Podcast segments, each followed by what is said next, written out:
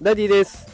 3人の子供を育てながら小学校の先生として働いております。このテクラジでは最先端のテクノロジーや子育てのテクニックを紹介しております。さあ今日のテーマは児童手当の延長と増額に期待というテーマでお送りしていきます。さあ今日は児童手当についての情報をお届けします。まあ、タイトルの通りね、延長と増額が予定されていますよというような内容になっております。え岸田内閣が掲げるかっこいい言葉ありますよね。異次元の少子化対策。この名のもとで検討された叩き台がね、3月の末にまとめられるということで、今日はその叩き台の内容をね、紹介したいなと思うんです。で、これ児童手当だけじゃなくてね、住宅補助とか、保育園の問題とか、あと育児休業、医療費、えこういった様々なことがね、やっぱり子育てをしているとつきまとってきますので、そういったものについて触れながら今日は紹介させていきます、いただきたいと思います。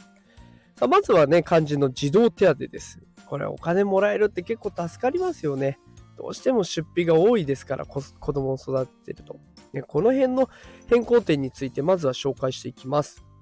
えー、それでは最初に支給対象になる年齢について紹介をしますが、変更前は中学校卒業までですよと言われていたんですね。それがなんと変更後は18歳まで。だから大体高校卒業ぐらいまではもらえるということになっていきます。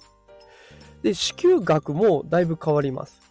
変更前までは3段階のステップがあったんですね。1つ目は3歳未満。これは月に1万5000円あげますよと。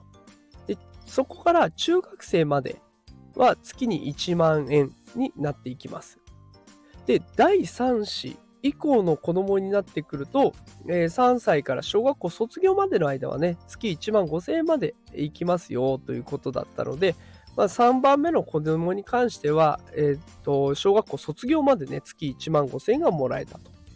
いうところになっていきます。だからまあ1万5千円から1万円ぐらいをね、行ったり来たりしながらもらえる。行ったり来たりというか、だんだん減りながらですね、もらえるようになっていったわけです。これが変更後はちょっと変わっていきます。これ、叩き台にはね、具体的な数字はなかったんですが、自民党の少子化対策調査会からの提言をもとに、えー、こう数を出すと、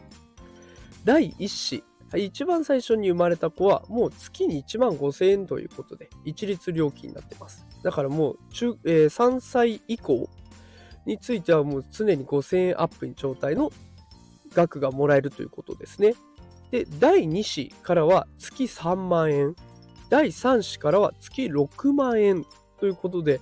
かなりね、大きい金額になってきそうな予定になっています。まあ、詳しいね、数字、具体的なのは出し出されていないので、何とも言えませんが、もしこれがね、実現されたら相当大きな額になってくるので、生活もゆとりを持ってできるんじゃないかなと思います。さあ、続いて、住宅補助ですが、え住宅補助ですが、あの、住宅にかかる費用をね、支援してくれるっていうだけじゃなくて、公営住宅、とかの優先的な貸し出しの権利ももらえるそうです。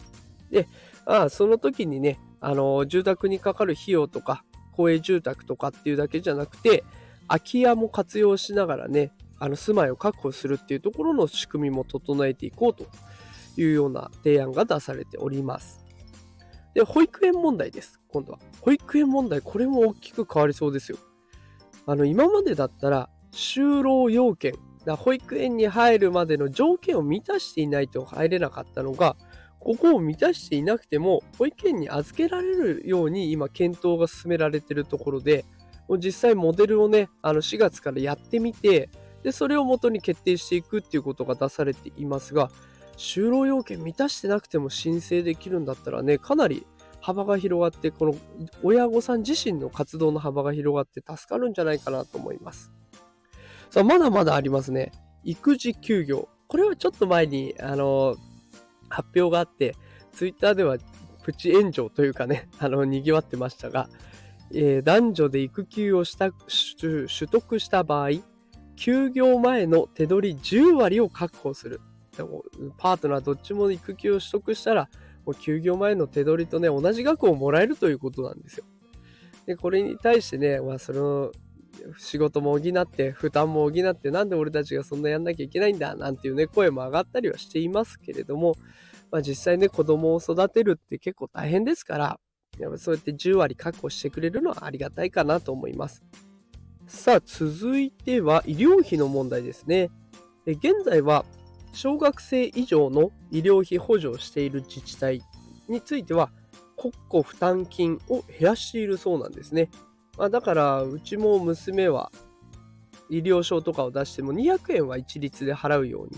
されています。ですがそれが今後撤廃されるということで、えー、自治体の医療費助成を支援していく国が支援していくことを発表しています。で私が住んでいるところもねあの子供今まで200円払っていたのが無償で見てくれるということも公表されているので、これは実際にもうすでに動きが出ているところでございます。さあ、こうやって見てみるとね、子育てしにくい国と言われていた日本ですが、子育て世代にとってはこの改革、どれもプラスになることばかりになりますよね。まあ、とはいえ、育児休業ね、などで開いた穴は誰が負担するのかとか、あと子育て世代に住宅補助をして生活に困ってる人は大丈夫なのかとか、あと児童手当、医療費などの財源はどこにあるのかとか、ね、そういった人、物、金、ね、こういった点で気になるところはまだまだあります。え岸田内閣が出す異次元の少子化対策で子育てしにくい国から子育てしやすい国に日本が変わるのかどうか、ね、今後も続報が分かり次第お届けしていこうと思います。ということで今日は、えー、異次元の少子化対策ということで出された叩き台をね、紹介させていただきました。もしもこの放送が何らかのヒントになったなという方、ぜひいいねとか、あとはフォローしていただけると嬉しいです。